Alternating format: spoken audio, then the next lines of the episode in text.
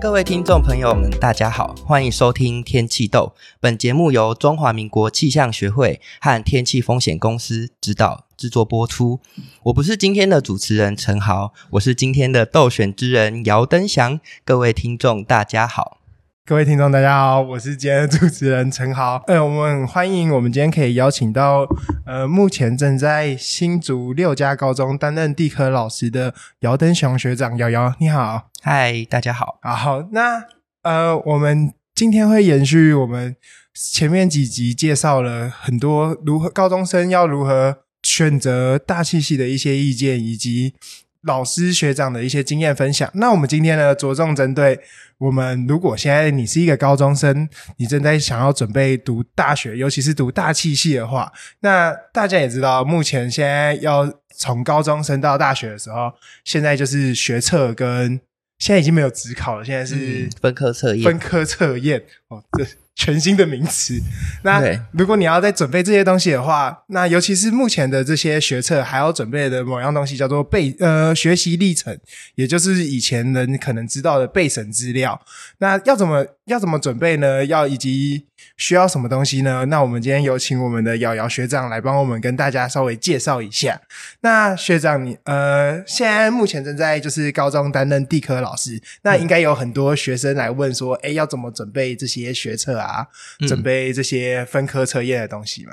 嗯，对。那好奇先问一下，有目前学长有遇过，就是学生有很想要读大气系的吗？很少，很少，很少。在就是在高中领域当中，大气它只是地科里面的一小部分而已。所以你能够对地科有兴趣，那就难能可贵了。那更何况是对大气有兴趣，所以一个学校大概一两个哦，还是有，就就还是有，还是有一两一两个。嗯，想当初我应该也不是我，我也是很很后面很后面才发现对大气有兴趣的。好，那假设呃，如果啊，就是这个学生他想要申请像是大气相关、大气科学相关科系，或者是地科，可能他也对地科的，就是这些东西很有热忱。嗯。那你认为这个学生啊，最需要在高中的阶段准备什么东西呢？好。高中生最重要的就是成绩要到，所以他 他一定成绩为考试要考得很高。那如果你们要讲比较不现实一点的问题的话，嗯、他就是要从高一就开始让教授看出他对这个主题是有兴趣的。那我们他要怎么、嗯、要怎么样对教授可以让他知道他有兴趣？因为我们现在高中有一堂课叫做自主学习课，然后那一堂课会从高一开始自主学习到高二。下哎、欸，对，就是四个学期。那这个自主学习，学生要自己选一个他喜欢做的主题，然后每个，这是每个，这是真的是每个学校现在都有这样的。对，每个学校全国都有。哦哦、对，然后他要自己挑一个主题去研究，总共有十六周，就是一个学期这样。一个学期这样。对，然后有些学校会安排一小时，有些会安排两小时。然后，如果他在自主学习就选了大气或地科相关的，那教授一定会看出他有兴趣。哦，就是从高一的时候就会就开始累积这些接触的这些经验，这样。没错。然后第二部分是他可以在多元选修的时候选地科相关的课。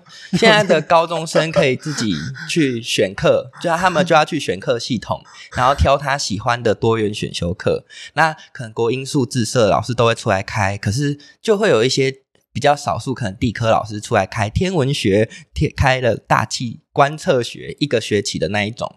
然后他如果当时就有去修，那教授就会觉得他本身是有兴趣的。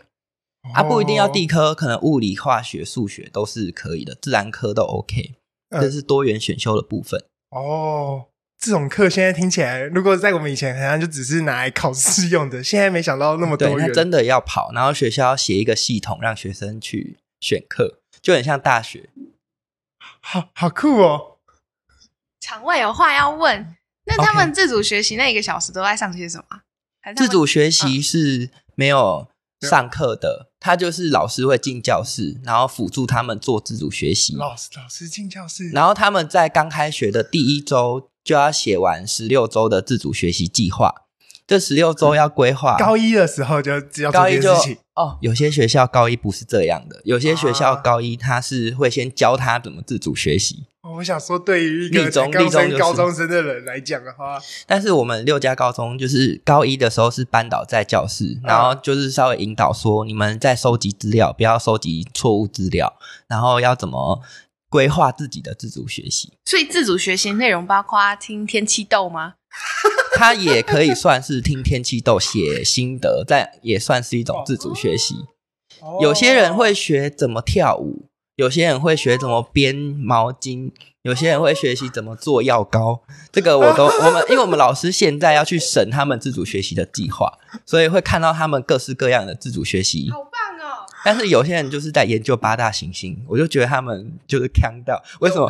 对，为什么要研究八大行星的东西？可是这可能就是所谓教授想要看到他以前有努力做出来的，就是高一就开始知道自己未来要干嘛的人。哦，不过这样子，现在真的是跟我们以前，因为以前我们都是以，就是就像刚刚就是瑶瑶你讲的，就是以前就是成绩为导向，就是你一定要成绩好，嗯，所以还是大家就是会就是专心的准备这科目。但是现在的学生除了这样子准备这些科目以外，貌似这样子其他的生生活经验或是自主学习的能力，反而变成一件很重要的事情，嗯，也是这些现在未来教授可能在审核你的。资料的时候最需要做这种事情。嗯，那除了这个，就是刚刚讲的这些课程上面的改变，因为目前如果你是以学测推甄的话，我们知道现在就是高中的学制有新增一个东西叫做学习历程，对不对？那可以请瑶瑶帮我们介绍一下什么是学习历程吗？学习历程档案呢，就是昨天我有去跟一个刚带高三毕业的老师聊过，哦，然后他的看法是，繁星其实学习历程档案是用不到的。分科测验，也就是过去只考也是用不到的，嗯，所以只有在申请会用到。那个人申请的比例一直没有升高，它就是最近都是卡在百分之六十左右。所以这样这样可以讲吗？呃，所以其实他们现在貌似还是跟以前一样，其实就是一个学测一个指考的那种。对对对对对对，只是个人申请的时间被延后了，被延到。好像五月多才会放榜，就会没有那么快乐就开始过暑假。不好意思啊，现在高中生你不能体会什么叫做三下的时候都在耍废的。对对对对对，不，嗯，没有哦，现在现在的三下还是蛮废的哦，就是还是一样很废。但是哦，就是他们就是要在那边等而已。你们知道有些学校三下已经没有国文课跟英文课了哈，不需要排那些课，因为分科测验不考国文跟英文，还有诶数学还是会。不考数乙，哇，数学不会就还是不会，所以现在不考国文跟英文，有些老师、有些学校的课程计划，高三下是没有国文课跟英文课的，所以他们不需要安排那些课，就是都在看电影。有些啦，有些，那就那就怎么样？就把这些课全部要塞到以前以前没有上到的音乐课这些吗？对对对，还有现在要上闽南语课，就是一些在地语言的课，然后还有一些看学校的课程计划。然后你刚刚说到学习历程，至少还有六成的人要做嘛？嗯、那我的做法是，我会给他们大纲，例如说别人做出来的学习历程要包含什么什么。嗯，我想问一下，学习历程有点像是以前在写的自传吗？还是还是有点差异？呃，学习历程它其实是包含很多面向的，它包含课程学习成果，嗯、课程学习成果，例如说你那学期有修国文课、英文课，嗯，那你可以去选好国文课，我整个学期的。我学习成果把它整理出来，它叫做课程学习成果。然后一个学期最多可以上传六份，一个学哦，所以每个学期都要上传。它也可以上传零份，只是到时候他在高三勾选的时候就会没有东西勾选，所以很多老师都会希望他们可以上传到最大值六份，然后可以上传的科目就他们自己决定，因为他们不只修六门课，他们可以上传就是。选修课也可以上传。我想一下，这有点像是你刚进高中的时候，你就必须要知道说，假设你想要以学测为导向，对，那你就必须要哦，我就是要准备这堂课上完，我就赶快写一个东西这样子。所以上一届毕业的问题是，学习历程做得很好的人都繁星上了。因为他们本来成绩就比较好，知道自己要干嘛，然后学习历程也做得很好，好有道理哦。然后就后来怎么办呢？就就是做的普通的，就是要在高三再把它补强一点。可是我刚刚只讲到课程学习成果，还有一个叫做另外一个多元学习表现，多元学习表现，对，多元学习表现呢，它可以包括它的社团，包含它的弹性学习时间、自主学习时间，还有有的没有的。它一个学期可以上传十份，然后这个呢，就是、啊、一个学期十分，最后他到高三的时候还是要勾选的。所以学习历程档案它其实包含很多面向，还有包含他的修课成绩、修课记录跟有的没的。它整份才是你们所认知的备审资料，所以我们每学期都会盯学生做的那个叫做课程学习成果。嗯，对。但是还有另外一个叫做多元多元学习表现，多元学习表现，那就是在他另外自己要上传的。对，或者是他去做小论文，或者是去做科展。哦、这个这个名词我以前就有听过。有有小论文没变，那他就是上传到多元学习表现，因为那个不是他修课的记录嘛。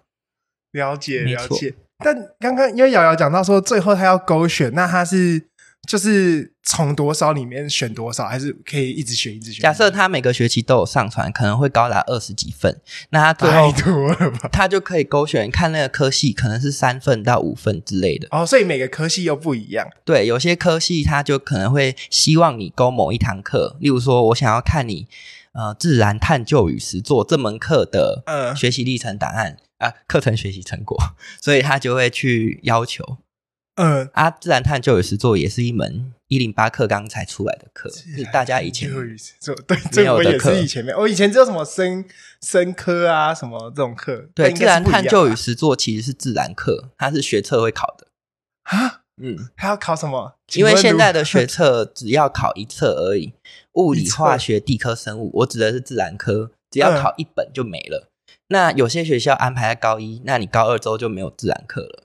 所以学校 呃，教育部规定要安排自然探究与实作，也是必修课，学测也会考。它是考很多实验，然后还有一些哇探究规划哇，自然组、社会组都要修。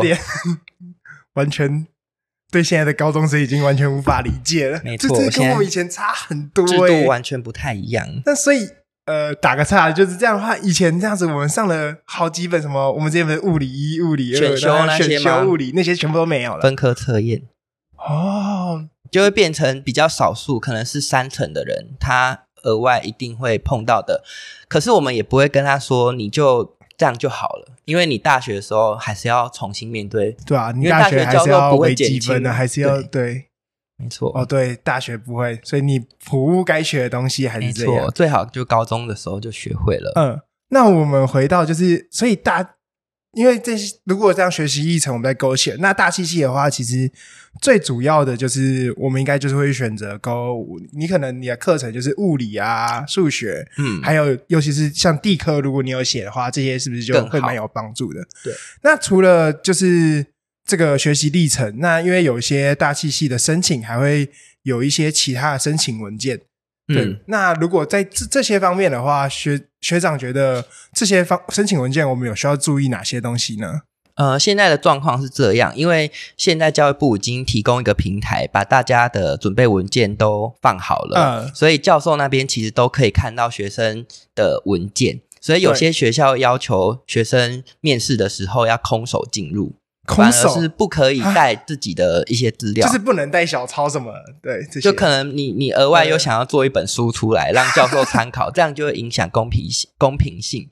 哦，然后还有一些是团体面试的，就是他也会限制他可以多带什么资料。所以其实那些资料在刚才学习历程都已经上传完毕，学生要准备的文件就是当天比较还好。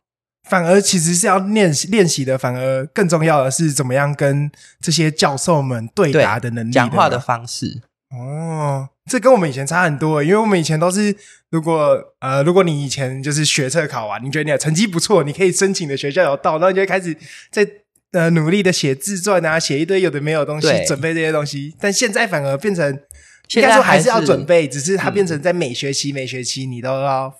就是去思考这件事情，对，但是现实的还是，呃，假设因为现在是六十几分就是满分了，只要考四科嘛，嗯、那可能有一个五十八级的来申请中央大气，有一个五十二级的来申请中央大气，他们两个都有过门槛，但是教授可能还是会挑选成绩比较高的那一个，所以讲现实的成绩这件事情，还是毕竟它还是一个量化的一个比较，所以这件事情还是最重要。但是如果假设你现在一个是五十七，一个是五十八，对对对，那可能这时候这些东西的准备。学习历程的这个分数一定要占五成，所以教授在看的时候，他绝对就是有一个很大的分量在那边，剩下的五成以下就是你的当下的表现。哦，对对对，了解了解。好，那那我们刚刚就是讲到了，就是所以说像是刚刚在讲学习历程，然后尤其是刚刚就是。瑶瑶也有讲到说，现在的他要做一个自主研究的这个课程。那如果啊，如果因为毕竟你现在如果高一进来呢，就叫你选择说，哎，你未来要不要？嗯、你未来大学要读什么科系？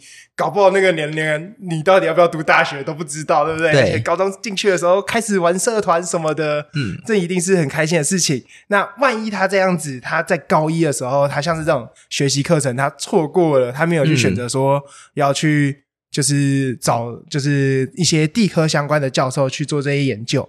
那他如果在这样准备的时候，你觉得，假设他高二多的时候，他因为看了正负二度 C，他觉得哦，我需要对大气很有相关了解。那他需要再怎么样用这种短时间去弥补，去增加他的竞争力？有些人甚至到高三，他才发现他想要读相关科系，对啊对啊对啊，他就会跑来跟你说，正常的吧？对对对对对，他就会因为他分数刚好到了，然后他就会说：“老师，你可不可以给我做一点事，然后让我有一个东西可以放？”那这时候在呃课程学习成果就来不及了，因为课程学习成果在那个学期就会自己关掉，然后你最后一学期就会关掉吗？呃，每一个学期的。尾巴都会自己关掉，所以他错过了高一上传地科的那个时间就没了，他就再也无法上传地科了。对，哦，那因为地科又只有一学期，对对对对对，哦、非常可怕吧？哦、所以他在高三的时候，我可以让他现在哦，现在平台很方便，有非常多的数位修课平台，然后可能是台大、清大开的，然后这些数位修课平台会给他，例如说十小时的线上影片学习，学习完之后他去。写一些测验，他就可以得到数位修课证书，然后他可能就可以放在多元学习表现里面。哦，就是利用刚刚讲的多元学习表现去弥补之前的学课程学习成果是没有东西的部分。这六个字真是 对，所以就名字都取得比较长。嗯，哦，但这样子，这其实有点像是现在怎么讲，就是就是，如果我们自主学习的能力，就是要把它体。其实就是在体现自主学习的能力啦。那这样子的话，它其实也是可以，像是因为像是国外，像美国那边，他们有提供一个不知道小孩还记不记得，就是有个 Mate Mate N E T E D 那个的网站。那、嗯、或许那个是不是我们也可以请他就是上去做？对，他还是有很多，但是好像学生现在还是要有那个证书，就是哦，他还是要有认证的东西，会比较。当然，他可以在面试的时候口述他曾经去。看过哪些？对对对对，做过，或者是如果说像是参加这种，好奇问一下，那参加那种就是营队这种东西，参加营队可能是好这一件事情，因为我们自己大学的时候也办过非常多次的营队，然后我自己也是地科营的，跑过三年，那有差，但是我们现在又多了一些营队，叫做研习营队。就是我有一个学生暑假来中央参加天文研习营队，他的研营队完全只有在上课，没有在玩，所以我觉得那个比较好，会比、哦、就是学变成学习比重大的营队。对对对，那个是有帮助的，因为也会拿到证书。那听到了吗？地科营赶快改一改。但是我觉得，如果他是去真的是暑假去认识人的话，参加地科营是很棒的，因为 因为他可以。呃，提早知道大学要怎么那个啊，不总不能成为一个怪人，嗯、就是这样子，高中就不好玩。嗯，还是可以参加营队哦，但是那个营队对加分效果比较低，嗯、因为就是缴一笔钱就 可以参加。对哦，那其他的那种研习营可能就需要比较再更，他可能就还会审查你这个，而且他研习营通过率不会百分之一百，他最后还有一个考试。嗯。哦，我觉得，就我去年有学生参加天文研习营，我真的很佩服他，因为他的考试是英文的。哈，不是不同人，但是他呃，就是我会认识一些奇怪的人。我我自己定义，因为我真的觉得念地科的人少之又少，所以他们每个人都有自己喜欢的，我非常感动。啊，天文的那个是那个，啊，行星那个是另外一个。天文营的尺度比行星的尺度大很多，因为行星、嗯、对，就是行星的话还是只有在太太阳系里面。它那个天文营还有讲到宇宙膨胀，还有讲到非常多观测的东西。那其实很物理嘞，那应该对它它已经在物理的那个范畴里面。嗯嗯嗯嗯嗯。那啊，对啊，讲到像这样子，像是天文，它其实是物理很。它很吃物理的学术能力，然后其实刚刚瑶瑶有讲到，就算这些备审资料再怎么样的准备，还是有一个环节躲不过，就是考试。嗯，那尤其是学测的这个考试啊，就是它其实还是重中之重。嗯，那对于就是如果学生在准备这些考试，尤其是以以大气系来讲的话，嗯，大气系最重要看重的应该会是数学跟物理。物理，对对。那这些东西，如果他学生在准备的时候，就是瑶瑶有没有什么建议，或者是哪些方向可以，就是给他们一些就是建议的？因为现在的地科就是只有在学测里面会考，所以我们就会建议他们高一那一本地科课本一定要捧着好好的读，因为才一册，欸、所以它很容易融会贯通。现在只有一册。哦，对，然后如果是物理跟数学能力，就是高二、高三好好的跟着老师多元选修的脚步啊。多元选修，哎、这个，讲错了，这个叫做就是多元选修，哎，可是它就是安排在必修里面，它叫做、啊、选修啦，少了多元，它叫做选修。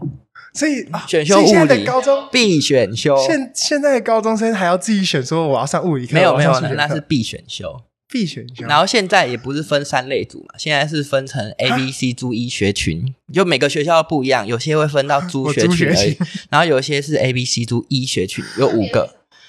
A 可能是社会组里面文政法新，就文政治，凭什么他们是 A 法，然后心理学，就他们以前也是一啊。然后 B 可能是商的社会组，然后 C 可能就是。二类组商觉得不想跟文法商去文文这些东西一起搞，对，然后可能呃自然组再把它分成一个走比较物理的、比较化学的，跟走完全有生物的那方面，所以就会分成比较多学群。啊、那他们这个都叫做选修课了，所以都是必选修。我有问题，这样这这些学群那么多，他班级分的要更细吗？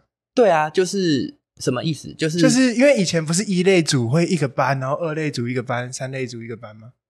啊，对啊，对啊，所以现在就变 A A 学群，A 学群可能五个班，然后 B 学群三个班，哇，B 学群没有那么，我以前学校才六个班而已。哦，你们 如果你们一届才六个班而已，那可能就会有混班的情况发生，哦、还，还是会有啊。因为我们六家高中只有七个班，就会变成说有一个班有朱学群跟 C 学群混班的状况，嗯、那他们在特定的课的时候就要跑班去上课。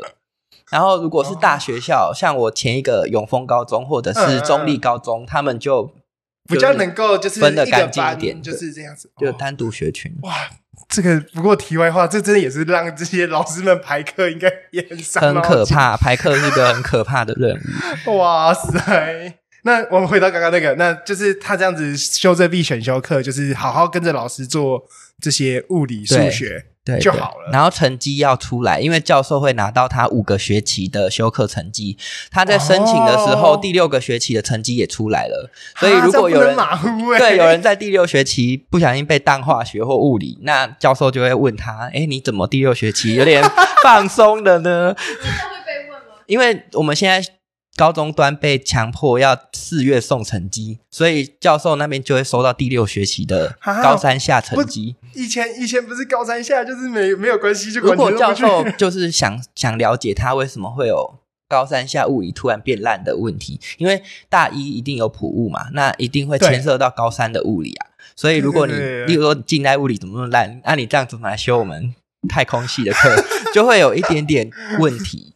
所以最好就是好好读书，然后让成绩不要太低啊！这样子，现在的高中生等于时时刻刻都不能松松懈。能够时时刻刻不松懈的人，也不是全部的人，就是还是有松大大概就跟以前没有什么两样。要松懈的还是会松懈。学生不会改变制度，对对，制度改变了，但是学生还是。并不会，就是制度归制度，学生的这些习惯或者学生的能力也不会突然变好啦。就是，就我们就在这个环境长大的嘛，大家毕竟都是这样。某方面可以 push 那些会很想要自己独立学习、嗯、比较有想法的人，现在比较适合。嗯，嗯好哇，现在的这些哇，现在如果你是高中生的听众，你们现在真的很辛苦诶，你们现在努力真的是要加油。那祝你们可以成功的顺利申请到大气科学系啊！如果但是啊，如果你们申请到啊，就是这边想问一下瑶瑶，因为瑶瑶也是中央大气毕业的嘛，对。然后那如果你学生你录取上了大气科学系的时候，嗯，你觉得你会有什么建议，或者是有什么事情要提醒给他们，让他们在大气系就修课的这段期间可以注意的？哦，你是指说整个四年吗？对啊，对啊，或是我原本是觉得说，如果他已经录取了，嗯、那他好好的放个暑假吧，因为因为我觉得他高中的时候是活在，毕竟也绑紧对，然后大学可能又要活在那个大团体里面，啊、所以你那个你真的人生中最好的暑假就是高三的那个暑假了，所以好好放假。啊、那。另外额外要做的事情是，如果你是申请上，你可以暑假啊。好，假设你已经放的够累了，那你就可以来先修微积分，就是会先把一些大学的、哦、大学现在有蛮多课程是可以先修的，这样。对对对对，然后还有学一点程式，我觉得对大气科学系来讲，程式语言是重要的。那不管你什么课，好像或多或少你用程式解决问题，那老师都会给给你比较好的。Feedback 对，对好的回馈，对对对对对，所以学城市也是重要。什、哦、因为城市语言它都不一样，但是它有类似的逻辑。然后这一块是我比较弱的，嗯、因为大气，我记得天气学是不是要用城市来写作业？对啊，天气学还有城市。那个舒之老师的，如果你有修一些像是数值分析，对数值分析，尤其是其实近几年，因为现在大家自就像为什么要推自学？因为现在自学的门槛也变低了，所以其实。像我自己也觉得，现在的大学生他们越来越会自己去学习像这些东西，嗯嗯嗯，所以他可以自学城市，然后就之后会比较轻松一点，他不会大学很忙，然后还在那边摸索城市语言。嗯，现在还有大气特技，哎，不，大气王国英老师那一堂。程式语言与绘图现在还有吗？还是有？OK OK，对对对，对，那个就是比较需要城市能力。那如果就是这边有，哎，现在其实其实四月五月就放榜了，对。所以如果你现在有就是在准备学车的听众，然后你接下来放榜之后，你觉得你你没的？